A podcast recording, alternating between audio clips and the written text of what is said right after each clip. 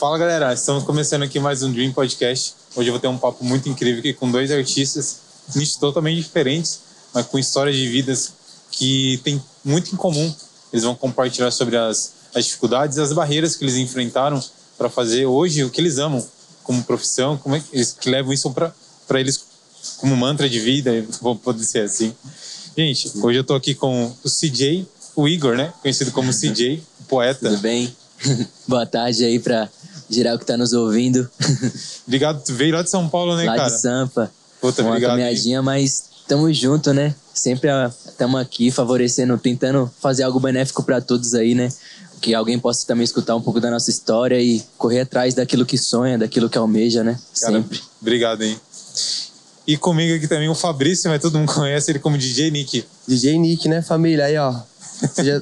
É, então, família, a gente vai contar um pouco sobre a dificuldade aí e as barreiras né, que a gente passa como artista, até mesmo com os preconceitos da vida aí. E é isso, vamos contar tudo, todas as coisas que a gente precisa contar para vocês. Fechou, família? Cara, eu acho muito legal vocês estarem aqui, compartilhar a história de vocês. Eu acho que vai incentivar muitas pessoas, né, cara? É. É, vocês estão seguindo, correndo atrás. Você tem hoje seu livro. Uhum. Cara, e como é que foi para vocês, assim, é, antes, assim, como que motivou vocês a não seguir uma profissão, vamos dizer assim, comum e vocês lutarem pelos sonhos de vocês? Como é que surgiu essa, essa motivação de vocês? Você quer começar? Começa. Sei lá. Pode começar. Cara, é uma parada. Isso daí é uma parada bem complicada, porque eu sempre trabalhei desde pequenininho, desde cedo. E para mim foi muito difícil, porque eu sempre morei com meu avô, né? Eu morei um bom tempo com meu avô. Hoje em dia ele é falecido, mas eu morei bastante tempo com ele. E então eu já fiz várias coisas na minha vida, já fui açougueiro, já fui padeiro, pizzaiolo, trabalhei com várias paradas. E para mim sempre foi muito complicado aquela questão do desmerecimento. Seu patrão vai te humilhar mesmo, vai meter o pau em você mesmo. Então, eu sempre pensava, eu sou inteligente, eu vou correr atrás do meu futuro. Eu sabia que a internet já era um caminho muito bom a ser percorrido. Então foi aí que eu peguei e comecei a focar nisso, né? Desde pequenininho. Toda a grana que eu pegava já ia na Lan House, já gastava tudo. Então. É porque você não tinha nem é, internet em casa. Nunca tem o apoio dos pais, né? E sempre foi assim, fui correndo atrás, fui aprendendo as coisas e tal, onde, né, que eu falei, ah, vou seguir meu sonho, que é o que eu quero, né? Pra minha vida, agora e para sempre. Foi aí onde eu tô até hoje. Tamo aí. E você, mano? Legal. É, minha história também é, que nem ele falou ali um, um pouco do trajeto dele. Eu também cresci pela só com minha mãe, ela sendo ali fazendo o papel de pai e mãe, né? E nunca nem recebeu É. nenhum Oscar por essa parada, mas Vocês viram negócio. crescendo desse jeito também. Fiquei muito tempo na rua, né? E a rua ensina, né? Educa também da- do seu jeito, da sua forma. Assim como ele também já trabalhei em diversos locais. Tentei, tentei não. Sempre gostei muito de estudar, né? Ter uma área de conhecimento. Sempre pensava que eu podia dar algo melhor para minha família, construir algo bom e poder ser espelho, né? Porque às vezes a gente falta muito disso, de poder ser espelho para alguém, de poder, sabe, alguém olhar para você. E eu não tinha muito isso na minha família. Então eu quis tentar ser um espelho. Foi aí que eu comecei a estudar, consegui passar na faculdade federal, fiz alguns cursos técnicos. Isso foi me transformando, fui me adaptando àquilo, tendo um ensino, tendo um, uma cabeça mais ampla diante das coisas, sabendo respeitar mais, né? E aí quando eu vim para estudar no IFE aqui de Avaré, que eu comecei a estudar engenharia de biosistemas, foi quando a ficha caiu assim, que eu sempre fui de escrever bastante, mas fui deixando isso por conta da insegurança, pelo medo de falar, pelo medo de não ser aceito, sabe? E quando eu cheguei aqui, eu vi que as pessoas elas davam ouvido ao que eu falava, ao que eu tava tentando dizer, aquele sentimento, aquela emoção que eu coloquei ali naquela letra, sabe? Então, fui, fui me adaptando a isso. E, e hoje eu tô, tô aqui, escrevi meu primeiro livro, igual você, você disse no começo. Isso também foi um, um trajeto, sabe? Para poder colocar tudo aquilo ali, sobre tudo que não te falei. É exatamente a é, às vezes a gente não tem tempo suficiente para dizer algo para alguém, né? Às vezes é também pelo rancor, pelo ódio e também às vezes também pela pela falta, né? Tipo a insegurança de dizer algo e às vezes não sobra tempo mesmo. Tem livro nesse livro tem tem poesias que eu fiz para minha avó, tem poesias de, de amores que passaram na minha vida e conta um pouco assim desse Amores. trajeto. Amores, hein? Falando plural. Amores. ah, mas Amores. verdade, né? Cara, mas que da hora. E viu, hoje, tipo, hoje vocês, vamos dizer assim, a gente é novo ainda. a gente- Novinho.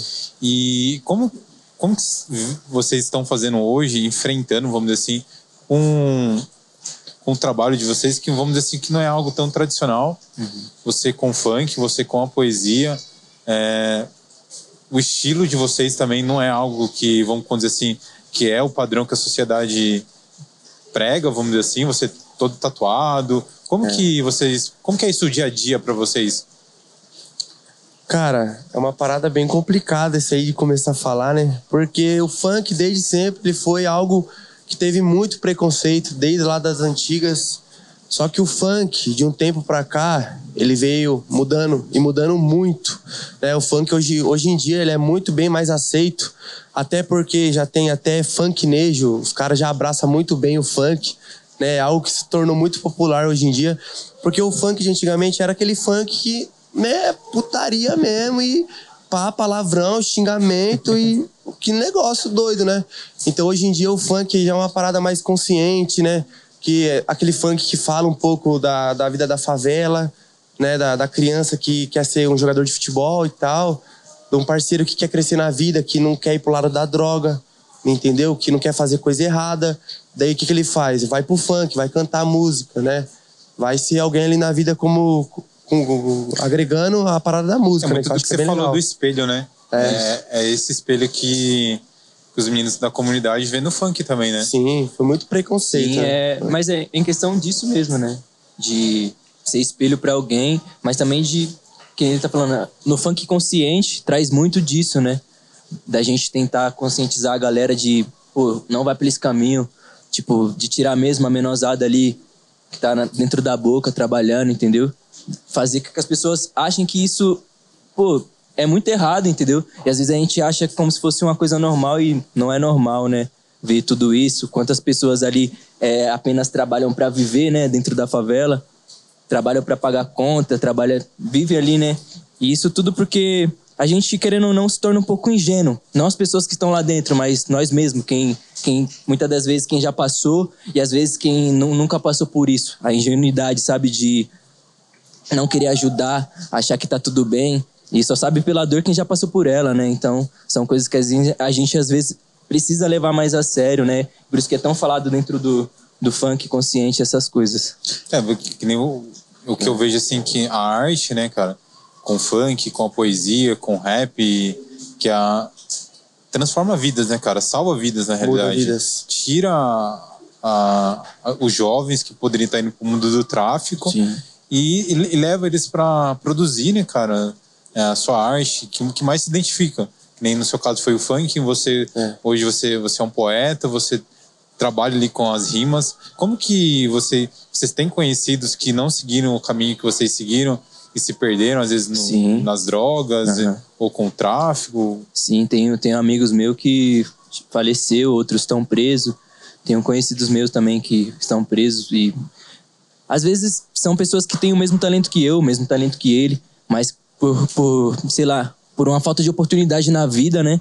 é, não conseguiu e caiu pelos seus próprios princípios, né? De acreditar numa coisa e às vezes ser maléfico para ele mesmo e até para a família, né? Porque no, no, no- futuramente isso só fica de lembrança, fica de lembrança para quem já gostou, já para quem já amou, para quem já dividiu um momento com aquela pessoa. Então, que nem eu falo, tem uma música que diz assim: a vida do crime não compensa, para e pensa. Então, eu acho que para- essa parada aí da pessoa se desviar do caminho e não seguir o caminho que é o correto, quer conseguir um trampo, fazer algo diferenciado na vida e seguir por esse caminho das drogas e do crime e tal, acho que o cara ali ele fica numa zona de que ele não tem saída, né? Ou ele vai fazer isso para ganhar muito, tentar ganhar muita grana, né? Ou às vezes por falta de oportunidade também. Mas eu acho que isso daí, hoje em dia, é muito bem mais, né? Diminuído essa, essa questão, porque antigamente isso daí era muito mais questão da, do pessoal ficar usando muita droga e tal. Então eu acho que hoje é bem mais tranquila essa relação aí da, né, do crime e tal. Sim, cara, eu acho que hoje, acho que até muito depois da pandemia, eu acho que ah, as pessoas durante a pandemia buscaram mais se reinventar, fazer aquilo que amam, né? E teve, teve esse momento assim que eu acho que as pessoas procuraram se reinventar e rever muito seus negócios, seus princípios de vida. Eu converso com muitas pessoas aqui e muitas pessoas falam que se reinventaram, se reinventaram e vocês tiveram isso muito cedo, né? Você Muito cedo. teve com 14 anos, pelo que você estava contando para É. mim, né? Primeira vez que teve um estalo ali na sua vida, como é que foi Sim. isso? Quando você conheceu a internet? Cara, sempre gostei de internet desde pequeno, né? E eu era muito viciado, sabe aquele molequinho que só pensava em jogar videogame, que só ia pra lan house e tal, mexia em computador. é. E todos aqueles 15 reais, 20 reais, 50 reais que eu ganhava, eu fazia o quê? Gastava em lan house e tal. Não tinha o computador, não tinha aquela condição de ter um computador na casa, um videogame. Minha mãe não trabalhava, né? Era tudo muito simples na minha vida, sempre foi assim. Então toda a grana que eu gastava, eu gastava naquilo, né? Lan house, internet e tal. E fui aprendendo com o tempo. Cheguei a fazer até um curso de informática, porém não cheguei a terminar. Mas tudo que eu aprendi foi por foco, dedicação e persistência. Muita persistência. Tá todo dia ali, virava a noite sem dormir para aprender algo.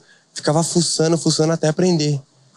E foi onde que eu comecei a né, ter aquele sonho de ser um youtuber, sabe? Aquele sonho de molequinho e tal, que fica, ah, molecada lá, tal, fazendo coisa engraçada no YouTube, vou tentar também. Cheguei a criar um canal de coisa engraçada é, um tempo, cheguei até a me juntar com meu primo, e a gente criou um canal, sabe, de um ficar fazendo palhaçada pro outro e tal, e começar a postar essas paradas no YouTube. E deu bons, hein? Cara, naquela época a gente conseguiu, eu lembro como se fosse hoje, a gente conseguiu mil inscritos no canal, mano. Ficamos muito felizes, mano. Pelos primeiros... Só que naquela época era muito mais difícil crescer no YouTube. Quem que era famoso naquela época? Era o Júlio Cossielo, Aham. né? Era o Igão. Igão começando. Era também. aquele o Christian, Christian Figueiredo. Cristian Figueiredo. Né? Era os caras estourados na época, né? Não é que nem é hoje, esse tanto de gente que tem estourado. Então a gente, nossa, que da hora, estamos crescendo e tal. Só que é difícil, né? Não é um caminho muito, muito fácil que nem muitas pessoas pensam. Pra você trabalhar como youtuber, você tem que ter qualidade, você tem que ter personalidade, tem que ter foco. Então, é, não deu muito certo naquela época, né? Continuei minha jornada trabalhando pros outros aí, na- no rumo da vida, né? E aí foi onde deu aquele estalo na minha vida que eu criei um canal, tive uma ideia foda que nenhuma outra pessoa teve. Eu sou assim, às vezes vem uma ideia na minha cabeça que eu falo, caramba, mano, vou fazer isso, ver se dá certo. Aí fiz, teve um canal meu que tinha, na época, 900 inscritos, que era o canal que né, eu já usava antigamente. E, cara, esse canal bateu 100 mil em questão de 10 dias. Caramba, velho. Fazendo uma coisa que na época tava estourado. Lembra dos fidget spinner, aqueles brinquedinhos que gira? Aham. eu fiz um canal daquele, mostrando os fidget spinner pro pessoal, pra, pra galera. E foi onde a live começou a bombar, bombar. Chegou a bater 20 mil pessoas ao vivo na live. E começava a ganhar inscrito, inscrito, inscrito. Aí foi onde eu pensei, caramba, deu um estalo na minha mente, né? Abriu. Porque uma coisa que eu achava muito complicada, eu acabei conseguindo né, alcançar. E depois disso foi mais dois canais com 100 mil, depois mais três e tal. Só Você que ia longo trazer as placas, né? ia trazer as placas. Tem três placas do YouTube de 100 mil inscritos. Tá tudo lá em casa, né? No meio dessa, dessa bagunça hoje que a gente teve, meu carro acabou estragando. Às vezes tem umas coisas que vem, né? Também É. chuva também. Chuva também. Fica tudo falando nisso, molhado. Tá, É. tá um temporal hoje aqui em Avaré, mas a galera, a gente conseguiu chegar aqui pra gravar. Você falando inscrito, né? Não posso deixar de falar aí, pegar esse gancho. Galera, se inscreve no nosso canal aqui no YouTube, se você tá no YouTube. Clica aí embaixo aí. E deixa o like, hein? Não esquece. se inscreve no nosso canal. É, gente- o ano passado a gente teve o canal hackeado. Foi até um dos, um dos motivos que é, foi. A gente foi. Meu, foi até engraçado, entre aspas, né? Que quando o nosso canal foi hackeado, é, a galera que trampa com você mandou mensagem. É, parece que houve uma comoção ali. A galera falou: meu, conversa com ele, ele vai É. ajudar vocês. Ele entende de YouTube. E foi muito legal porque foi partiu deles e, tipo, querendo ajudar mesmo o canal. E foi assim que daí eu conheci seu trampo. Sim. A galera já conhecia, Já eu, conhecia. eu assim, me senti até desinformado. e foi muito legal que. Porque é muito isso, cara. As pessoas se unindo. Foi, você É. compartilhou várias informações comigo. E, então, galera, se inscreve aí no nosso canal, dá sua força aí pra gente. A gente tá retomando o canal. É só clicar no inscrever-se. E, mano, é, eu acho muito legal, assim, que vocês têm uma, uma presença muito forte, assim, visual, assim. Você tem seu cabelo, você tem as tatuas, o estilo, É, correntona de ouro pro pescoço, pesada. E, e quando eu olho o Igor, eu lembro de mim, cara. Tipo, lá nos meus 15 anos, assim. Eu, Caramba. na época, assim, isso faz 15 anos, 15, 16 anos. E na época eu não conseguia trampo nenhum. É, eu sofria esse, esse preconceito porque eu tinha o cabelo grande também. E eu lembro que quando eu consegui meu primeiro trabalho, que foi no GeoServe como computador, eu tive que cortar meu cabelo, cara. Você teve que cortar o cabelo. Eu cortei o cabelo, daí eu fiz uma entrevista aí eu passei no, no que era pré-requisitado, vamos dizer assim. Ah, acho Como que que, a gente. vivem isso hoje? Acho que na vida a gente, de qualquer, de qualquer modo você viver, em qualquer lugar você vai ver, sempre vai ter esse rótulo, né? A gente é muito rotulado Sim. diante de, de muita coisa. Isso, em relação até ao, preconceito, do jeito que você se veste, do jeito que você vai se li- lida com as coisas, se você tem uma tatuagem. Em questão da tatuagem, hoje, esse paradigma tá sendo mais quebrado, né? Mas tem outras coisas que a gente precisa respeitar mais, não é? Não é só porque eu sou desse jeito que eu, que eu vou ter que agir do jeito que você pensa. Antes de tudo, é conversar, saber lidar, ser humilde, né? Saber sair, entrar e não sempre poder respeitar um ao outro, que acho que se Cara, tem isso, se tem uma base uma- de respeito, acho que não tem. Ó, posso contar uma correr. cena muito engraçada, lembrando disso que você acabou de dizer? Lógico. Cara, vocês vão dar risada aqui agora. Tá, eu não ia contar isso, mas eu vou contar. Tá, relaxa, que aí vem. Cara, você deve ver esse meu estilo e tal, funkeirão e tal. Não, não agrada a todos os olhos, né? Como vocês devem saber. Mas, cara, eu, graças a Deus, pelo meu foco, pelo meu trabalho, hoje em dia eu não dependo mais de ninguém para ganhar o meu dinheiro, para ter o meu sustento. Graças a Deus eu tenho o meu conhecimento para ganhar grana. E ganho uma grana boa, tá? Não vou mentir, vocês devem saber aí, né, disso. E, cara, aconteceu uma parada muito engraçada comigo que foi a seguinte. Eu morava numa quebrada, sabe? Morava numa quebrada ali. E, cara, morar em quebrada é muito complicado quando você começa a crescer. Aquela questão da- das pessoas ali ficar meio que de olho na sua vida e tal, o que você tá fazendo. Falei, mano, vou tirar minha mãe da quebrada. Eu já tenho grana suficiente pra fazer isso. E vou colocar ela no centro, não só ela, como eu também tal, minha família, deixar minha família bem, né? Sim. Cara, foi exatamente isso que eu fiz, né? Peguei, fui atrás de uma imo- imobiliária, né, que fala. Tal, cheguei lá e tal. Fui com a minha namorada ainda. Cheguei lá. Ah, como é que faz pra gente alugar essa casa aí e tal, né? Nunca tinha alugado uma casa na vida também, né? Foi a primeira vez. E, cara, a moça começou a pedir um monte de informação minha, né? Pra mim bater papel, pra ver se o nome tava limpo no Serasa e tal. Daí, beleza, bateu o nome lá e tal. Ela já começou, né, colocar a burocracia em cima. Eu falei assim: ah, vou precisar de um extrato bancário da sua conta. Daí eu peguei, você quer um extrato mesmo? Vou mandar pra você então. Fui lá, peguei no celular, baixei o extrato bancário e mandei pra ela, né? Daí ela foi olhando esse extrato bancário. Caramba, menino, você gastou 30 mil no mês? eu peguei e falei: é, é um pouquinho aí, né? Que eu comprei algumas coisinhas aí. Ah, pode assinar o papel aqui, ó. Só dá- dá três meses adiantado e já era. Ela pensou que eu ia pagar ainda parcelado, né? Falei, não, pode passar a vista no Pix aí que. Daí depois, até no final, ela brincou comigo. Pegou e falou bem assim: Caramba, moleque, na hora que você chegou aqui, eu achei que você era mó maloqueirão, ia falar mó faveladão comigo na gíria. Mas pá, você falou todo, né, bonitinho e tal. E é o preconceito, né? Questão do preconceito que você acabou de dizer aí. Mas é, mano. Isso. Cara, é, é complicado.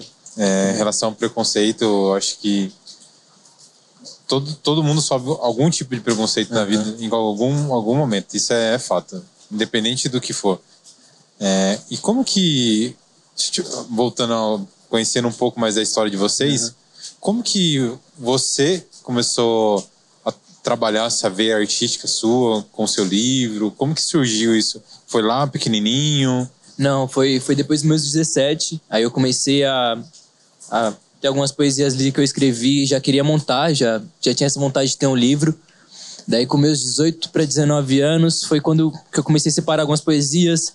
Ainda não, não sabia direito o que relacionar, do que defini, defini, definitivamente eu ia falar ali e tal. E aí eu fui separando as poesias, pegando poesias marginais, que eu tenho poesia marginal e poesia romântica. Fui separando um pouco disso e apresentei esse trabalho para uma editora independente de Osasco. Ela falou gostou muito tal. Foi quando a gente começou a desenvolver é, as imagens, as ilustrações. Quem fez foi até uma a menina que mora aqui em Avaré, a Laís. Ela estuda no IF também, entendeu? Salve, Laís. e aí ela faz umas ilustrações muito boas. Quem quiser também o contato dela aí pra Legal. futuramente estar fazendo algo. E aí, terminamos esse trampo, fui lá e lancei o livro. Daí eu, nessa época eu também trabalhava numa empresa. Daí eu falei, ah, quero viver disso e acabei pedindo as contas e comecei a vender livros na rua. Aí eu vendo livros assim, de boca em boca, de pessoa em pessoa, vou conhecendo, vou conhecendo histórias, pessoas também que tá ali no mesmo, sabe, na mesma correria que eu, vendendo seu trampo na rua, também, recitando suas poesias. E aí, quem me indicou também essa editora na época foi um rapaz chamado Santos Drummond, que ele, ele é um slammer aí que corre em slam, que ele é foda. E aí ele falou, mano, aí nossa quebrada tem, é uma editora independente, porque você não, tipo, lança seu livro por aí e tal. Aí eu peguei, corri atrás, consegui lançar o livro e tá aí. Agora registrado certinho. Acho que já vendi mais de 250 cópias. Tipo, pra mim é um número grande. Tipo, às vezes pra outras pessoas não, mas pra mim é, é algo, sei lá, autocuidado, au- au- me dá mais autoconfiança de correr atrás disso, mesmo sendo um, um número pequeno. Você falou ali três coisas aí que eu não desconheço. Que, é o, que você falou que tem o- dois estilos de poesias, que é o marginal. E é poesia romântica, é. O que, que é esse estilo de poesia marginal, vamos dizer A assim? marginal é que a gente vai falar mais sobre a nossa vida, o que a gente vê, o que a gente tá lutando contra, entendeu? Você lembra dessa primeira que você escreveu? Ah, eu tenho muitas assim. Mas você lembra de cabeça a primeira? A primeira poesia que eu escrevi assim. Essa marginal? Pra gente conhecer? Ah, eu tenho umas que eu lembro, porque essa poesia, na verdade, ela já tá até em conjunto com outra poesia, mas eu posso recitar, que foi uma, uma das poesias assim que eu tenho de começo, mais ou menos, sei lá. Pode ser essa ou quer ou outra, sei você lá. que manda. Vambora, vamos ouvir. Ah, posso recitar qualquer uma? Qualquer um. Fechou, então vou recitar uma que ela é meio, meio doida, assim, meio maluca, Vai lá. mas é da hora. É assim, ó. Só vou tomar um golinho de água. O... O meu nome? O meu nome é Igor e eu ouço vozes. Mas calma aí, calma aí, não é essas vozes que vocês estão pensando, não. Sabe quando por acaso você encontra uma caneta e um papel? Então, é como se eles olhassem dentro dos olhos um do outro e gritassem assim, ó. E aí, CJ? Eles me chamam, então eu vou. A caneta rabisca o papel, entra naquela música lenta, boa de dançar, sabe? É, é tudo ou nada. Então eu nada igual cielo, mergulho tão fundo nos meus sentimentos e corro. Corro feito bocho pra me encontrar. Mas aí você deve estar se perguntando assim, mas e o lápis? Ah, o lápis? O lápis é feito minha vida. Sempre que tem oportunidade me desaponta. E como, aponta, e como apontador é nada, meu amigo, o lápis ficou sem ponta e feito rincão. Eu fiz a minha vida ponta de lança e tô lançando tudo aí pra vocês ouvir. E o meu nome? O meu nome é Igor e eu ouço vozes. Tipo, tipo essa que às vezes eu ouço na madruga. Ei, moleque, você já foi preso? Não, não, não, senhor. Vou perguntar de novo. Você já foi preso? Sim, senhor. Foi pego com o quê? Gramas de rima e gotas de poesia. Mas eu só era usuário, senhor. Usuário? Sim, senhor. Usuário de sonhos e informações, de ações que me corromperam. Tragava conteúdo o dia inteiro e em todo dia de feira. Na minha quebrada só tinha de segunda, então era de segunda a segunda-feira. E por saber demais, trancaram minha mente. Destrancando tantas trancas, uma hora o chaveiro ficou ausente. Eu me revoltei. Lápis, caneta, uma folha, um punhado de letra e o barulho das palavras. Pá! Pá! Pá! Era uma bereta. E esse dia eu tava no trem, os caras gritando, bala fina e bala house no real. Mas calma aí, não é dessa bala que eu tô falando, não. Eu tô, eu tô falando da bala que só acerta carroça infantil. E parece que estão de venda, sabe? Pois só miram no escuro. É, cara. Caralho, mano. Não, essa aí merece palmas aí, Caralho, porque você tá doido, mano. Mano, que coisa louca, mano. Nossa, o brabo tem nome, né? Da hora. Maria. Caralho, E é, mano. tem muitas, muitos artistas assim, independentes de rua que tem umas poesias que quando você para pra escutar mesmo, é, realmente mexe um pouco com, com você, né? Com o seu sentimento ali. Muitas pessoas choram, sabe? É, um, é algo da hora de ver mesmo. de-. Você falou do, tá do é slam que fala? Slam, O- isso. o- o- explica pra galera o que que é o slam. O slam é como se fosse uma batalha de rima, só que as pessoas estão ali pra demonstrar sua arte em prol de uma poesia, de colocar o seu sentimento, sua emoção pra fora ali, em, em prol de, de coisas boas pra alguém, né? Sendo benéfico, sem, sem falar mal de ninguém, sem, tipo, atacar assim, mas querendo atacar, causando uma revolução, trazendo algo bom pra todos, entendeu? É basicamente isso. Cara, mano, eu fiquei de Caramba, caramba. daí. doideira, não. Nossa, que doideira, mano. Caraca, a mente dele deve ser um turbilhão de sentimentos ali, né? Pra conseguir criar tanta poesia assim, cara. Da hora. Você sabe que, que antes de, de ter o, esse bloco de notas no telefone, assim, eu andava com um caderninho, mano. Uhum. Até eu, no começo do podcast, eu até andava até recentemente com o caderninho, que eu ficava anotando minhas ideias de, de trampo, de coisas autorais que eu tenho vontade de fazer. Você tem esse, esse lance com a, com a escrita também? Sim, é, tipo assim, não, não de ficar escrevendo assim essas coisas que nem deduzindo tal, de coisas futuras. Lógico que a gente às vezes bate na cabeça e coloca ali alguma coisa, mas em muito mais em prol de, sabe, você tá aqui que nem agora, sei lá, pensar uma coisa e começar a escrever uma poesia em cima dessas coisas que a gente tá falando, ou então dessas coisas que a gente tá tipo, tomando aqui, entendeu? Tipo, café, por exemplo. Eu nunca nem, nem tinha tomado. Então é algo que já despertou um sentimento, sabe? Algo que eu já vi diferente. Então já dá para escrever sobre isso. Entendeu? Sim, ele não sabia nem como colocava o café aqui, ó. Aí eu olhei pra ele e falei, ah, acho que deve ser assim mesmo, hein? Já pegou, teve que apertar ali ainda no. É. É, muito novo, né? Às vezes Mano, a e como gente- é que é o processo criativo de vocês, o seu? Como é que é isso? Cara, o meu processo ele é muito mais simples do que o dele, tá? O dele ele tem que criar ali a arte dele, né? O, que ele pensa, a, vida dele, ele tem que sentir a vida dele ali e fazer as poesias dele. Pra mim, na, na parte de ser DJ, é, essa questão de ser DJ assim, cara, que nem eu falei pra você, né? Eu comecei, eu sempre fiz com amor, nunca liguei pra dinheiro tal, deixo isso muito claro pra todo mundo. Nunca fiz isso por dinheiro e nem faço até hoje por dinheiro, eu faço mais porque eu amo mesmo. Claro que hoje eu já ganho algum dinheiro com isso, mas é por muito foco do meu trabalho, né? Consequência, né? É, consequência. Mas é essa parada aí, irmão. Tem que, né, agir ali na linha. E, mano, você falou do, da batalha de, de poesia. É, você viveu um tempo aqui em Avaré. E daí, se você foi para São Paulo, como é que foi essa transição para você? Lá que despertou mesmo e te motivou? Na real, foi aqui mesmo, foi aqui em Avaré. É, com amigos mesmo que tinha, assim, que recitava suas poesias, foi quando eu comecei a recitar mesmo. Perdi um pouco da insegurança, porque recitei pra um amigo, pra uma amiga. Falou, mano, você manda bem, continua nisso, sabe? E aí foi quando, logo quando eu conheci o Alif Jamal também, que a gente fez, nossa, a gente apresentou muito trabalho aqui na região de Avaré. A gente apresentou já fizemos uma poesia para Luísa Erondina. A gente que abriu a biblioteca do, I, do IFE, aí veio a família da Linda Bimbi pra cá também. E aí a gente foi construindo várias coisas. A gente tem uma poesia que é em cima do hino de Avaré, uma poesia que fala exatamente sobre o que aqui tem muito, que é suicídio, né? As pessoas, elas, querendo ou não, elas tiram as- a própria vida. Tem as maiores taxas de suicídio do, de São Paulo e e uma das maiores de- do Brasil. Então, pô, é algo que a gente deveria enxergar mais, sabe? As pessoas, elas tiram a vida por, por algumas coisas, até mesmo pela depressão. E a gente pegou um hino de Avaré e fez uma poesia em cima. E apresentamos em muitos locais também para as pessoas. Então, aqui, aqui em Avaré que você começou a fazer as batalhas. A gente. Aqui promoveu tinha- muita coisa. Tinha tem ainda? No começo não tinha, a gente começou a fazer sarau. A gente tinha um planejamento de fazer o slam itinerante, que seria um slam em todas as quebradas de Avaré. Porque falta isso aqui um pouco, sabe? É, tem muitas pessoas com muito talento, mas é, culturalmente às vezes tá um pouco, sabe, para baixo. Muitas pessoas deixam de mão. É, eu, tava, eu tava até ouvindo do Aleph Jamal um tempo atrás que aqui tem uma casa de cultura, mas que não exerce a cultura, sabe, no, demasiadamente assim para as pessoas aqui de Avaré. Tem, tem poucos, poucos nichos para correr atrás. E, cara, hoje é, eu vejo assim que o mercado, assim, é- a aceitação é muito em prol assim, do que, que é vendável, né? É. Antigamente o DJ era mais um ali, né? Era mais na, um. na noite.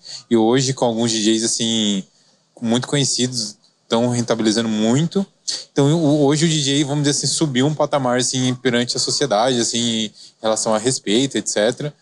E eles vão lá, eles cantam. Hoje tem várias Cantam. referência, no- referências no Brasil, né?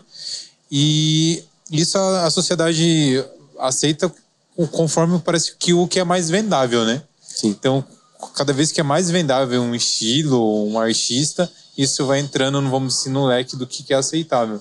É. Você tá vendo isso hoje, essa migração do que que é aceitável, como que as pessoas estão se revendo o que é um DJ, como que ele trabalha na noite, etc. Cara, o DJ hoje, acho que tá sendo muito mais importante até do que outros artistas. Até porque toda festa, todo lugar, todo evento e tal, o pessoal sabe que um DJ faz muita diferença e tal, porque toca todos os estilos de música.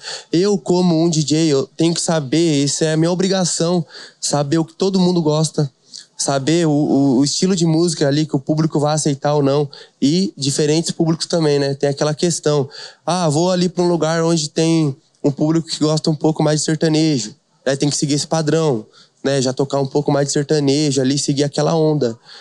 Agora sim, hoje em dia o funk é muito bem mais aceitável, né? Como eu disse anteriormente aí.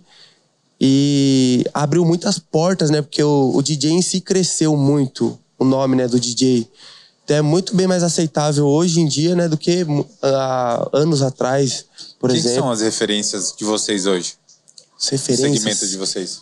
Cara, eu gosto bastante do DJ Wesley Gonzaga, né?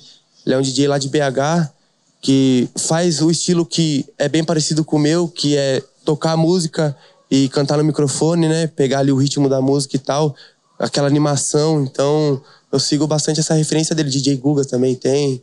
Tem vários outros DJs aí no Brasil que né, mescla essa mistura de cantar e produzir o próprio beat. Entendeu? E você, mano?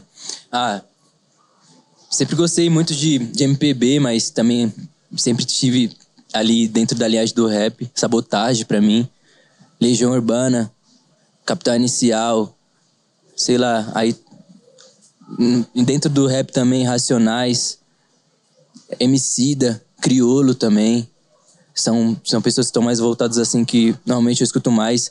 Tipo, dentro.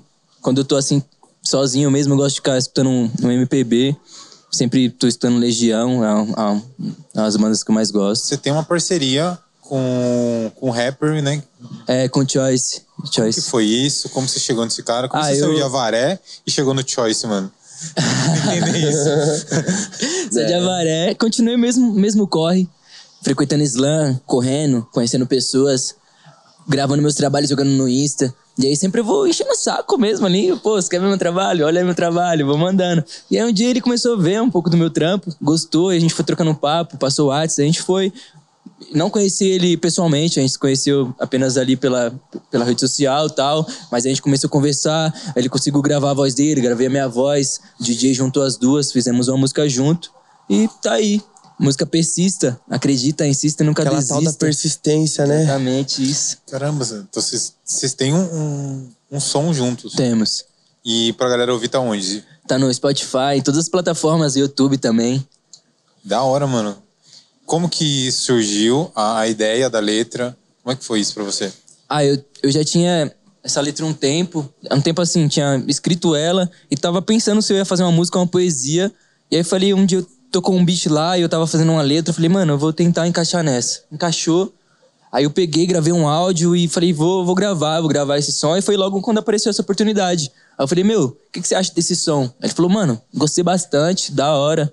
Vamos gravar. E pegou, ele pegou, fez a parte dele, mandou pra mim. O DJ juntou e ficou da hora, da hora mesmo. É vem numa linhagem né, diferente.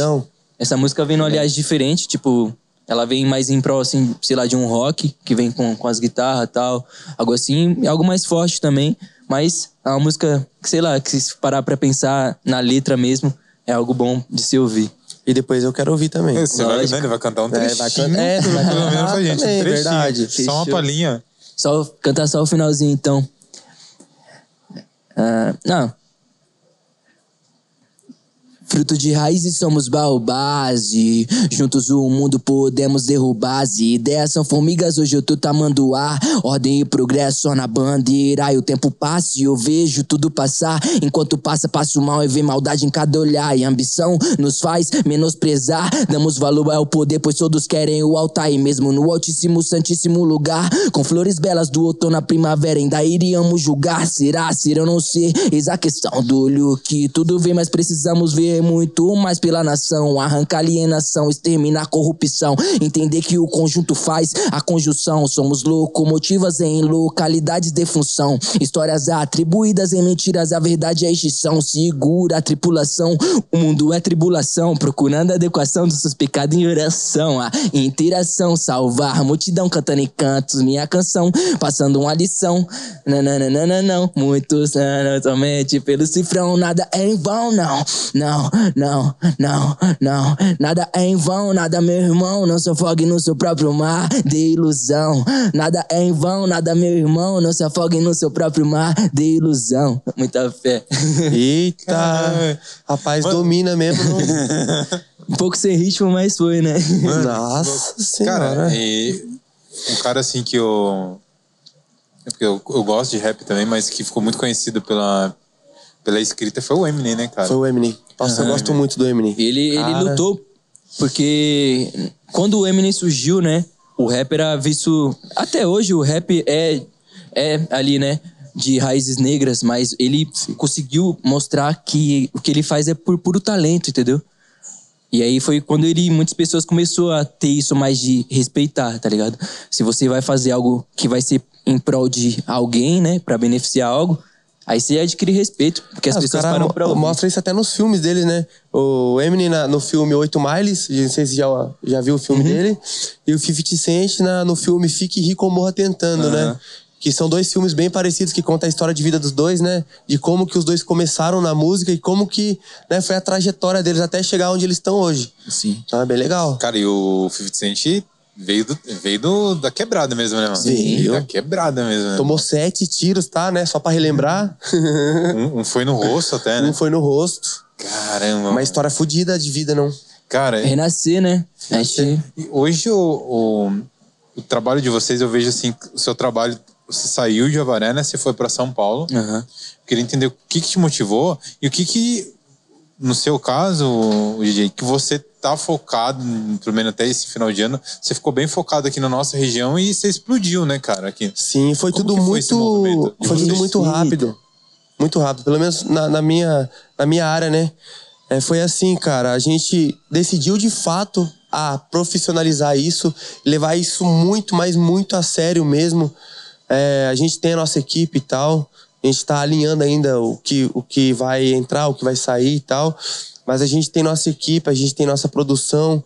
E nos últimos meses aí, graças a Deus, a gente tem feito bastante show nas regiões e todo show que a gente faz é lotado, o pessoal abraça com muito amor, muito carinho e vê que a gente não tá ali pra brincadeira e que a gente quer realmente levar alegria, que eu acho que a música é isso, é alegria, motivação. Como eu coloquei no meu Instagram na bio, a música mudou minha vida e realmente mudou, porque a música quando você tá ali triste, você ouve uma música, você fica legal, né? Você fica feliz, te dá ali, tem música que tem umas letras muito, né, que ali muda a sua forma de pensar e tal, que mostra uma realidade que talvez, né, você fica com a sua cabeça ali estagnada.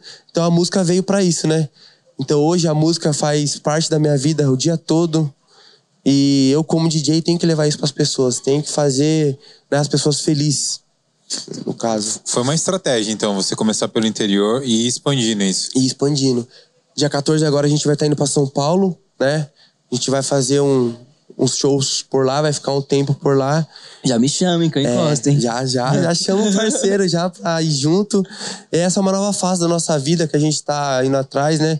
Tá todo mundo muito acreditando, tem muito parceiro, muito amigo, muitas pessoas que acreditam nisso. Principalmente nós agora, né? Que tudo depende de mim, claro, também. Se não depender da minha força de vontade, nada vai acontecer.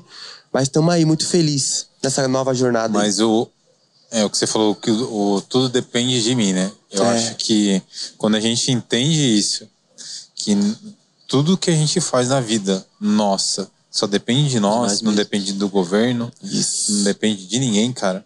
Isso é uma coisa que muda como que você vê tudo.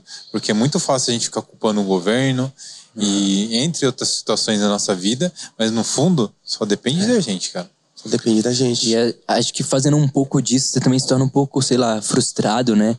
Às vezes de tentar dar um passo adiante, né? Normalmente a gente fica culpando muitas coisas, mas também por medo, né? De tentar aí dar errado. E o que me motivou foi isso, a enfrentar meus monstros todos os dias, né? Viver cada dia como se fosse um dia. E saber que nem a gente tava conversando aqui, eu, eu e o Nick, é você por você, tá ligado? Você tem que correr atrás, se você sonha, você vai conquistar. Entendeu? Se ele tá correndo atrás de ser DJ, ele é o DJ Nick e eu sou o Poet CJ, entendeu? A gente tá fazendo o nosso nome, querendo ou não, trazendo um pouco do nosso personagem, do jeito de ser. Ele falou de trazer algo mais animado, algo assim que vai trazer algo bom pras pessoas, entendeu? Então, é isso, correr atrás e, sei lá, viver também a vida, né? A gente mais sonha do que vive, vai deixando tudo pra depois, tudo pra depois. É. Que nem E- falar na música no Kevin, não deixe pra amanhã, porque amanhã pode, Pode ser, ser tarde. tarde. É Isso aí. Entendeu? Cara, é, agora Que nem nessa música que eu contei anteriormente, eu falo ainda. O tempo dá antes de tirar, então. Aproveite o tempo enquanto houver tempo. O tempo dá a oportunidade correta pra gente fazer tudo na nossa vida. Dizer eu te amo pra, gen- pra quem a gente quer. Oportunidade de tentar fazer algo bom pra alguém, tá ligado? De ver alguma coisa errada e também, pô, não, isso não é da hora, certo? Mas muitas das vezes não dá tempo. Então aproveite o tempo enquanto houver tempo, porque ele te deu a oportunidade antes. Nossa, esse cara é foda, né? Mano, ó, não é querendo babar ovo nem nada dele, não, mano. Mas todo mundo pensasse da forma que ele pensa, eu acho que o mundo seria melhor, hein? Concorda comigo? com certeza. Oxe, mas nós todos, se, Mas- ó, se a gente tem um entendimento, Mas tá uma no coisa mesmo... que você falou, outro dia eu tava assistindo o, o documentário lá que saiu do Neymar. E ele tava mostrando aquele momento dele no PSG, que ele só tava se ferrando e dando tudo dando errado na vida dele. E naquela cena, uma- apareceu a- o dia que o Kobe Bryant faleceu. Aí ele na casa dele assistindo lá o memorial, né? E o Michael Jordan fala sobre o tempo que você acabou de falar. Porque a gente não sabe quanto, te quanto tempo a gente tem aqui. É, a gente tem aqui. Então você tem que aproveitar o tempo que você está aqui, falar para as pessoas que você ama, que você ama, Certo. Porque Porque a você gente- é amado, né? é, Também. porque a gente não sabe quanto tempo a gente tem aqui. Então a gente tem que ser grato, a gente Grato. tem que ser. E, e- e se doar, né, cara? E, no, na série, na, mostra que ele dá uma virada ali, ele conversa com o pai dele e, ele volta a ter aquela, aquela paixão de jogar futebol, né? Sim. Ele ressignifica, cara. Eu acho que você tá, falou do tempo de uma forma tão bonita e, e a gente tá, tá lutando, né? Você com a poesia, você com a música e com o funk, eu com a fotografia, com o audiovisual. São coisas que a gente ama, cara. Sei lá, às vezes também a gente cai naquele vazio existencial, né? De não saber qual é a nossa missão aqui, né? E aí quando, que nem, que nem ele falou, pô, quando aconteceu tudo isso aí no canal, foi quando deu o clique assim pra mim e eu sabia por qual motivo. Eu, sabe, que nem ele, hoje ele é DJ, a casa dele lota e ele ama fazer isso. Então, entendeu? Às vezes é ali uma oportunidade, né? De, sei lá, de Cara, é aquilo. Depois que eu entendi que a vida, ela se encarrega de cobrar aquilo que você faz pra ela. Por exemplo, é aquele ditado que você planta, você colhe. Entendeu? Então, depois que eu aprendi que você ser uma pessoa boa para as outras, você cuidar das pessoas, ser uma pessoa é de fato uma pessoa de verdade, né, que tá ali seguindo os padrões e tá se agradando, sentindo orgulho de você mesmo, ajudando sua mãe, cuidando, dando conselho ali pros seus amigos e tal, do que é certo, do que é errado, você se torna uma pessoa muito melhor por dentro, né? Começa a de fato fazer coisas boas pra vida, não só pra vida, mas pra todo mundo, pra todas as coisas, né? Eu acho que começa a melhorar muita coisa na sua vida, começa a dar aquela reviravolta de você se sentir orgulhoso por dentro. Mas é o lance das escolhas, né? Como que. é, vamos trazer aqui pro caso de vocês. Como que a escolha de vocês refletiu ao redor, só você parar para analisar ao redor das pessoas que vivem ah, perto de vocês e como que isso afetou e inspira as pessoas e como isso transforma a vida das pessoas próximas a vocês. É, O que, que seria das pessoas se vocês não tivessem tomado esse caminho do bem, seguir o sonho de vocês, fazer coisas boas, de, de produzir? Se vocês fossem ao contrário disso, se vocês fossem pessoas negativas, raiva, Aham. Que tivessem nem- Desculpa até cortar Né? assim, mas é um pouco da nossa história é parecida. E acho que a gente sempre é que nem um relógio, sabe? A engrenagem roda perfeita. Mas a gente às vezes não precisa continuar a mesma engrenagem, sabe? É, só porque muitas das vezes a vida nos trouxe só apenas coisas ruins, que a gente vai ser uma pessoa ruim. A gente tem que aprender com essas coisas ruins e poder trazer algo futuro melhor, né? Pra que, que nem a gente tava voltando lá no começo, pra gente poder ser espelho de alguém, né? Pra que gente- alguém possa olhar pra gente e falar, pô, mas ele também já passou pela, por isso que eu passei, mas. Ou por que ele não fez isso? Porque, sei lá, ele não caiu pra vida errada, tá ligado? Ou porque, sei lá, é, hoje ele é DJ, entendeu? Perfeito, mano. Pô, legal, né? Essa questão aí que ele falou. E, e é isso, na vida a gente vai tomar rumos, né? Que a gente ali é, tem um sonho, que nem ele tem o sonho dele, eu tenho o meu também. E nem sempre as pessoas vão apoiar isso, né? As pessoas vão, muitas das vezes, chegar com uma pedra. Só que, como eu sempre falo, a vida vai te jogar várias pedras. Você vai juntando uma por uma, lá na frente você constrói um castelo. Entendeu? É assim, a vida, ela não é fácil, nunca foi. Eu mesmo sou a prova, ele também é a prova viva disso, que a vida não é fácil e nunca vai ser pra ninguém. Pelo contrário, ela é muito dura. Quem falou que seria, né? Quem falou que seria. Mas a gente aprendeu muito com a vida e hoje a gente sabe dar valor porque a gente é, porque é pelo que a gente tem também. E a família hoje é muito feliz. Se eu não tivesse tomado esse rumo, talvez eu não seria nem se eu tivesse aqui, né? Acho que eu nem sei se eu estaria aqui hoje falando com vocês e tal pode ser que eu nem estaria mais vivo e tal, né? Mas vira essa boca pra lá, né? Que não tá aqui pra, falar de tristeza, a gente só quer alegria.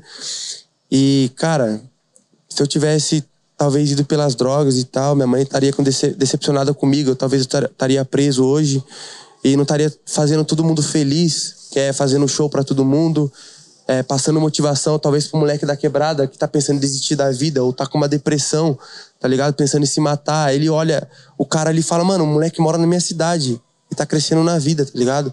E tá fazendo as pessoas felizes, tá fazendo o que gosta. Então eu também posso, mano. O cara pensa assim, tá ligado? Porque é isso que é bom hoje. Você mostrar pra ser espelho para as pessoas, mostrar que é possível você ser alguém na vida, não importa onde você nasceu. Cara, é, é, e a vida é isso, né, mano? A gente fala para as pessoas seguirem com sonhos, mas não fala não só uma coisa motivacional. Porque a vida é assim, né, cara? Não, não é fácil. Não. É muito fácil a gente falar, meu, segue o seu sonho, isso e aquilo. Mas a gente também passou por muitas dificuldades para hoje conseguir compartilhar com as pessoas, né? Fala, e incentivar elas. Certo. Porque a gente é a prova viva que se você conseguir passar pelas dificuldades, você vai conseguir conquistar seus sonhos e vai valer a pena. Que é um aprendizado, né? Um aprendizado. Cara, e vocês, assim, é... teve algum momento na, na carreira de vocês que vocês pensaram em desistir? Quer começar? Ah, é. Pode ir lá. Às vezes a gente pensa, né? Porque muitas coisas dão errado mesmo. É... A valorização do artista independente, quando você começa mesmo, é bem pouca, sabe? Em questão disso e, querendo ou não, você precisa ter suas coisas, precisa também, sabe, pagar uma conta, fazer isso e aquilo. E quando você não é, sei lá, estourado, você tem as suas necessidades de querer provar algo, não provar algo para alguém, mas o que a sociedade vai tentar te corromper, de sempre você tem que ser alguém na sua vida, tá ligado? E na real você tem que ser você. Seja aí um poeta, seja ele um DJ, seja uma pessoa que sei lá, pinta seus quadros e vive de arte na rua, tá ligado? Se você acha que aquilo ali vai te fazer feliz, pô, vou lutar por aquilo, entendeu? E aí foi isso, por isso que eu luto em tá passando uma mensagem pro mundo, tentar passar uma mensagem pro mundo. Porque eu acredito nisso, sabe? Que a gente pode se unificar, que a gente pode ser união mesmo e favorecer muitas coisas boas em prol de muita coisa, tentar revolucionar muita coisa também, sabe? E em conjunto, né? Sei que sozinho não temos os melhores frutos, mas juntos seremos as melhores sementes, é isso. É, nem sempre as pessoas vão te amar, né, pelo que você é. Talvez é, ele, ele passou por muitas barreiras na vida dele também, que é o caso da inveja, que hoje em dia ataca muitas pessoas. A gente tem que passar por cima de inveja, a gente tem que passar por, cima de, de, de, várias né, pessoas ruins na nossa vida que às vezes quer derrubar a gente, que tá ali falando mal, criticando o nosso trabalho. Então a gente tem que saber dar essa reviravolta por cima e saber entender também que as pessoas elas melhoram, né? Que as pessoas podem ser diferentes um dia, que ela, elas podem ajudar umas às outras, entendeu? Então tem que saber entender isso, né? De fato. Você teve apoio, mano, no começo da sua carreira? Cara, seus amigos? Eu nunca tive apoio, nem no começo. Agora, óbvio que eu tenho apoio dos amigos, que a minha produção, hoje minha família, claro que acredita, porque hoje eu ganho alguma coisa fazendo isso. Hoje, graças a Deus, eu tô vivendo, eu tô me dedicando somente isso, a ser DJ, né? A gente tem vários projetos, produção. Mas, claro, cara, nem sempre foi assim, né? A minha mãe nunca acreditou. É, no comecinho, né? Ela achava que isso aí não ia dar em nada. Meu pai, nunca morei com meu pai, né? Meu pai é separado da minha mãe. Então, minha mãe foi mãe e pai para mim, né? Como a sua também uhum. foi mãe e pai para sua. Sim. Então, a gente teve que saber a lidar com as dificuldades e encarar elas frente a frente. Né? Eu nunca tive um computador legal, nunca tive um celular bacana, da hora. E então, naquela época, eu tinha que me virar com o que tinha, que era o celular mais, né, mais baratinho que tinha, era o computador mais lento, que tinha aquele computador que trava, sabe? Dá vontade de você esmurrar a tela dele. Então, cara, a gente foi acreditando no sonho, foi correndo atrás, né? Eu, cara, eu sou uma pessoa, eu tenho esse desenho aqui, que esse daqui, pra quem não sabe, muita gente vai saber, mas muita gente não. É o Goku do Dragon Ball Z. Pode pá. E tal. Por que, que eu desenhei ele aqui? Porque ele, pra mim, é um símbolo. Eu sou muito fã desse anime desde quando eu era pequeno. Que ele é um símbolo de persistência, foco e perseverança. É uma pessoa que nunca desiste, por mais que te- esteja no chão sangrando, ela continua até a última gota de sangue em pé, enfrentando seus medos, né? Então eu fui uma pessoa muito assim, de acreditar, de ir pra cima, falar, cara, eu não, eu não vou trabalhar pros outros, mas nunca mais na minha vida eu vou ser rico. Falava assim, mano. Entendeu? E eu sempre acreditei, eu sei que eu tenho talento. Hoje, se eu não fosse DJ, eu estaria ganhando grana com marketing digital, com trade, com opções binárias, né? Que eu sei fazer várias outras coisas também. YouTube também, o que eu mais sei fazer hoje é YouTube. Até ia ajudar o Brunão aí a recuperar o canal deles, né, Brunão? Porque realmente eu sei fazer isso, né? Hoje em dia eu domino o YouTube de letra. Mas enfim, é isso, né, Brunão? Cara, Saber enfrentar os medos. Sim.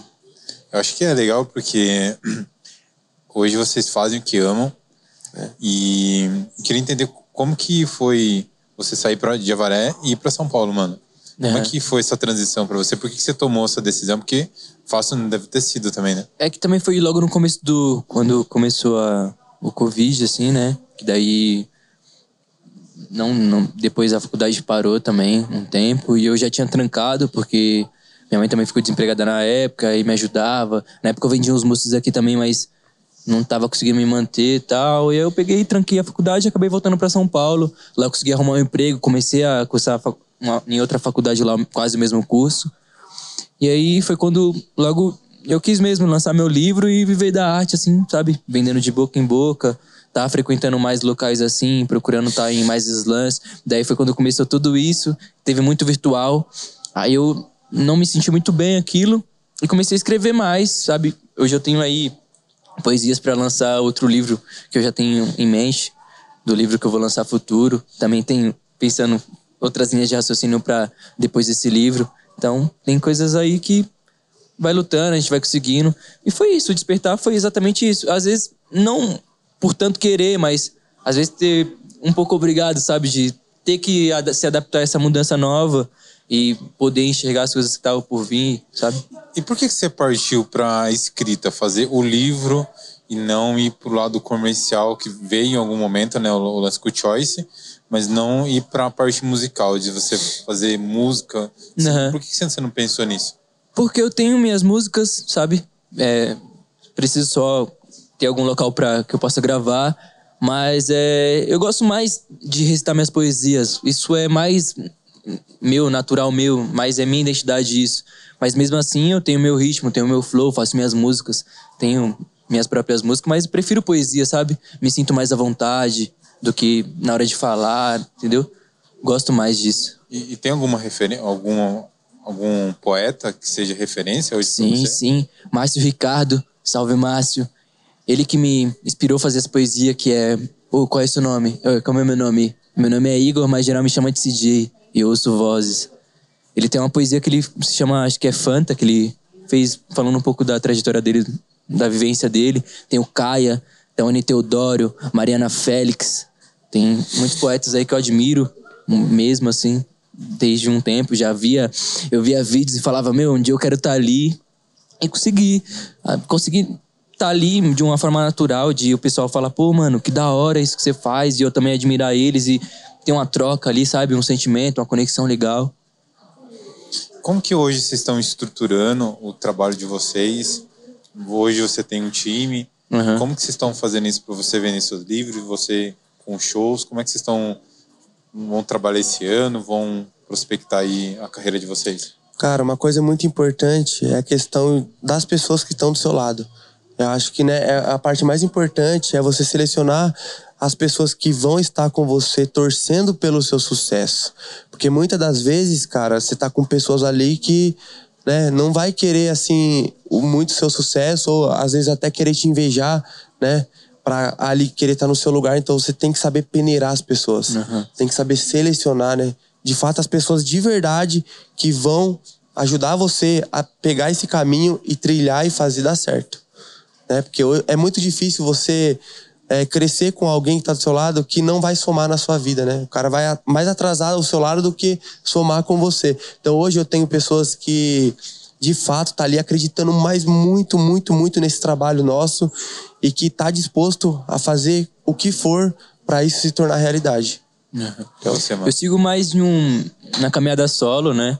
Sou um artista independente de rua mesmo, vendo meus livros de boca em boca, as pessoas que curtem meu trabalho vendo pela internet, mando pelo correio, já, já vendi livros até Rio de Janeiro, Bahia, Sergipe, um monte de lugar aí, pessoal que curte meu, meus trampos, tá ligado? Falou esse dia, como é que eu faço pra adquirir seu livro? E real, é, na real, né, é caro, 20 reais. É um livro, para pensar, bem barato. E eu faço isso, de boca em boca. Trabalho na Praça Roosevelt, trabalho na Paulista, em São Paulo, entendeu? Já conheci, já vendi livro pro Lázaro Ramos, pro João, ex-BBB, conheci os dois também, os dois já leram meus, meu livro. Foi assim. O do João eu vi o dia que você fez uhum. o post lá. Que da hora, né, cara? E foi assim do nada mesmo. Legal, hein? O... Cara, e como que vocês veem hoje? Porque vocês tiveram uma mudança de vida ali, lá pelo, né, uma faixa etária de idade, vamos dizer assim, 20 anos por aí, né? De que vocês Isso. mudaram, né? Tudo. Vocês tinham como você mais novo até. Mas como vocês veem hoje a educação hoje que, que a gente, vocês tiveram na, na escola? Vocês uhum. vêm de escola pública como eu. Como que vocês veem essa estrutura que, que é oferecida hoje pelo governo nosso? Ah, a educação é, existem instituições que, que nos dão educação muito boa, assim como o IFE. O IFE é um, um instituto aqui, Instituto Federal de São Paulo, que reside, tem aqui, existem vários campos, mas aqui em Avaré específico, que tem um, uma educação muito boa, mas que às vezes nem é muito reconhecido pelas pessoas que residem aqui em Avaré, sabe? É, existem nichos de pessoas lá dentro, tal, mas às vezes você, pô, chega numa pessoa que é um pouco distante ali, sei lá, não sei o nome daquele bairro, é Jardim Europa, não sei, ali para cima, tal um pouco mais distante, a pessoa não sabe. Tipo, antigamente eu não sabia, sabe, diante disso. E a educação no, no, Brasil é, é isso, né? Eles querem que a gente cada vez esteja mais sem um pouco de conhecimento para poder sempre estar tá nesse capitalismo, né? De ele sempre ganhar, a gente sempre perder. E é por isso que normalmente a gente não entende mesmo como agir diante da sociedade, sabe? Sendo um pouco da base e sabendo que a base ela vai estruturar tudo o resto. E são coisas que a gente deveria revolucionar mesmo em questão disso.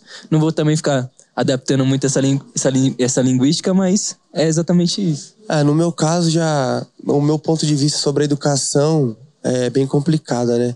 Tem, depende muito de quem está no comando né, do país, de quem está no governo e tal.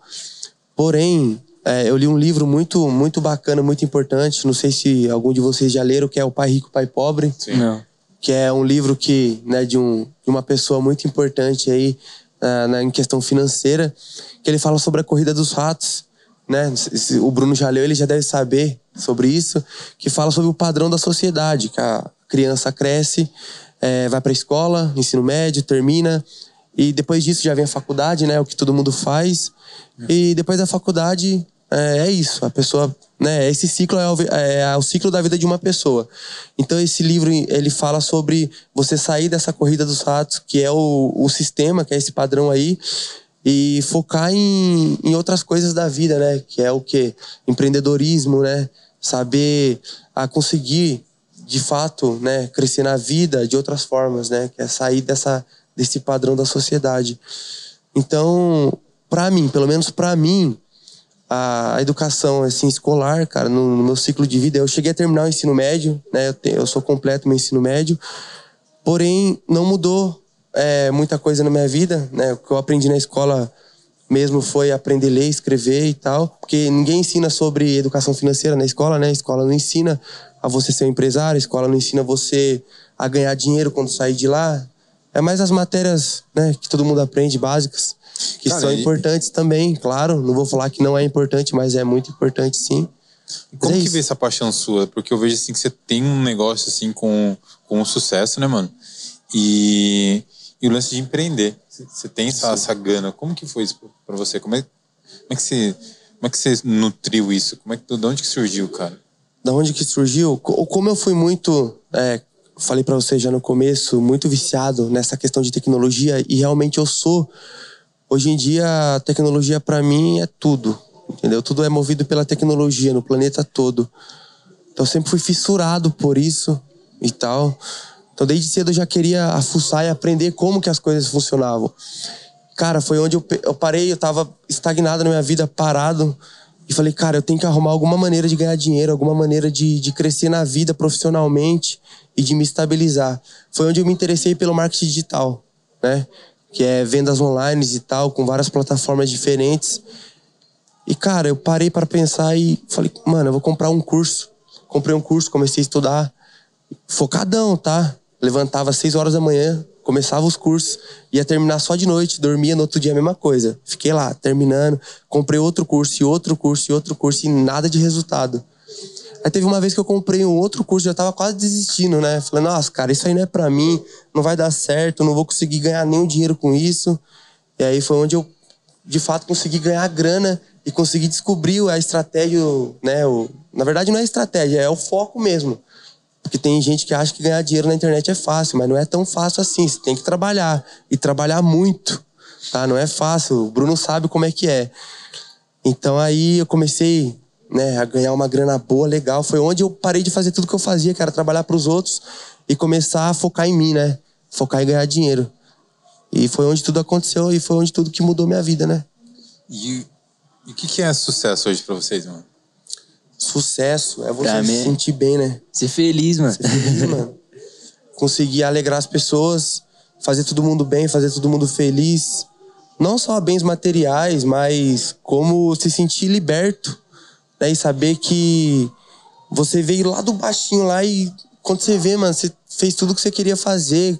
Você zerou a vida, né? É tipo isso. Depois disso eu não sei o que tem mais, né? Depois que você fica rico, milionário. Acho que a gente corre mais na vida pra ser feliz, né? Acho que o sucesso é isso, ser feliz. Então a gente só acreditar que sucesso é todo dia quando você acorda, né? Procurar sempre estabelecer coisas boas ali pra você, energias boas, manter sua mente ali satisfeita com aquilo, sabe? Colocar ali também coisas em prática pra você estar tá exercendo, mas sucesso é isso. Acho que ser feliz, fazer aquilo que você ama, que você gosta, não, tipo, não querendo falar nada assim do meio, mas que nem você falou, parar de trabalhar pros outros e trabalhar pra você mesmo assim naquilo que você ama.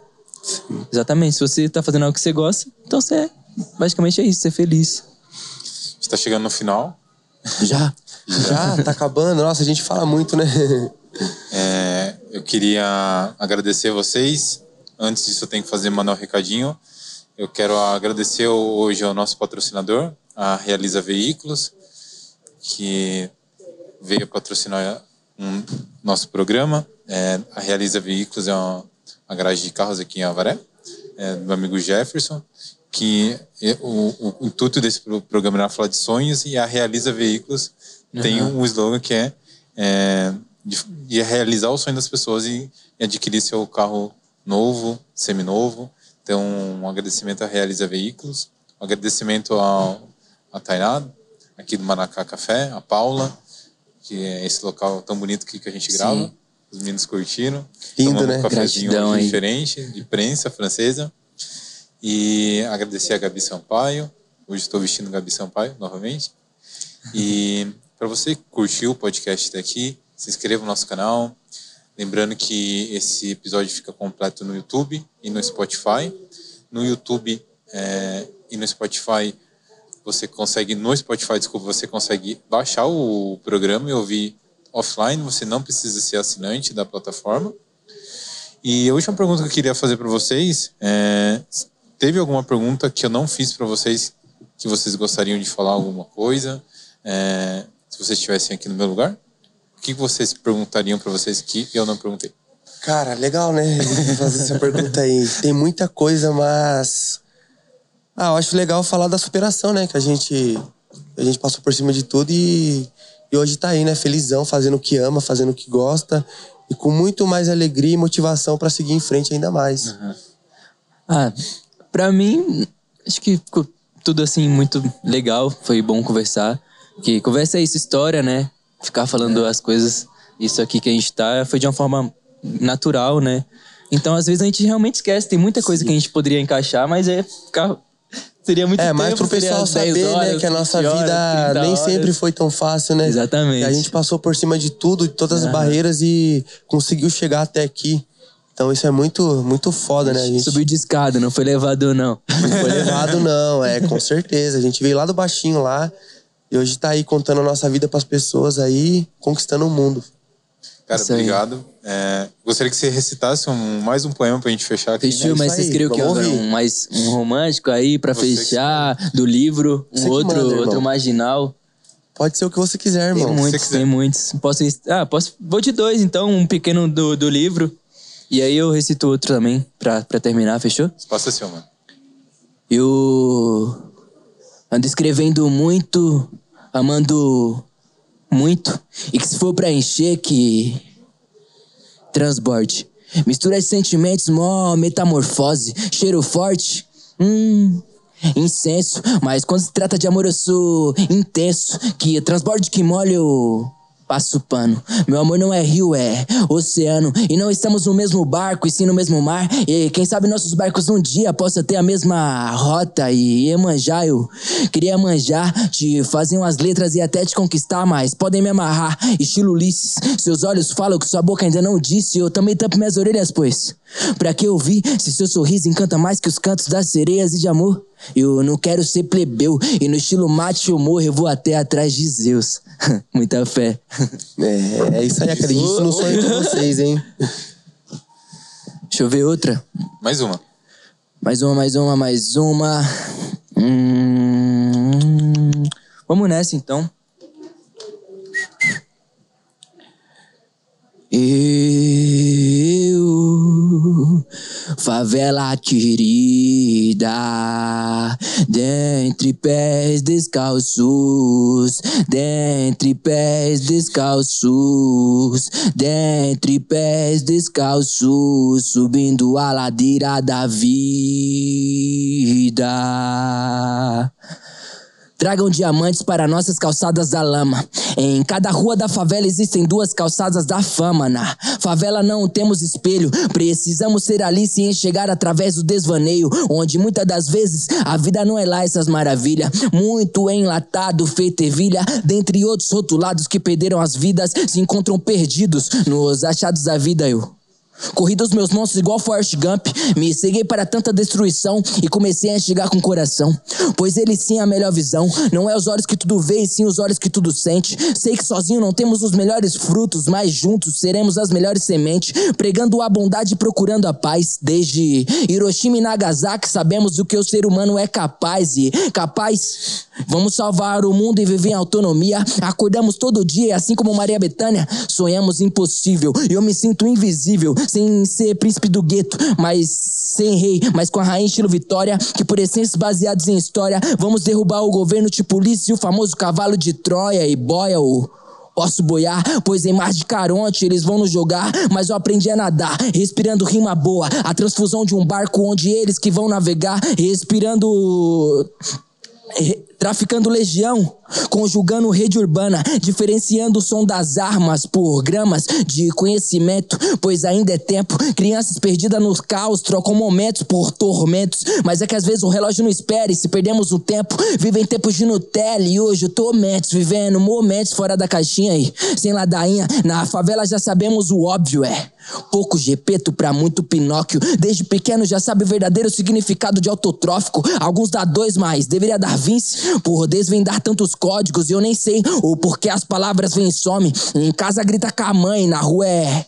Sujeito homem, cosmos sem Wanda, é só um buraco que o consome, pois sabe que padrinhos não realizarão desejo contra a fome, a verdade verdadeira que o peito até arde não. Reclamo muito, pois até a lua passar por fases, e se for pra falar, eu digo, o mundo é um livro que deve ser apreciado e não consumido, pois algo a ser lembrado jamais será esquecido. Muita fé. É isso aí, isso, família. mano. Caralho, Brabo demais. Mano, deixa a rede social de vocês, hein? Aí, família, segue nós aí no Instagram, DJ Nick com 3i, fechou? E seguir a rede do também. Poeta.cj, poeta CJ aí, só jogar que já vai aparecer Igor Severo. É nóis. Tamo junto. Se inscreva no canal, curte, compartilha com os amigos, comenta tudão, né não? Comenta demais, família. Segue eles aí, ó. Dream Podcast, se inscreve no canal e deixa o likezão aí. É isso, Nice. galera. Obrigado. Até o próximo programa. Tamo junto. Tamo junto. Tamo É junto. nóis, caralho. Gratidão. Oh.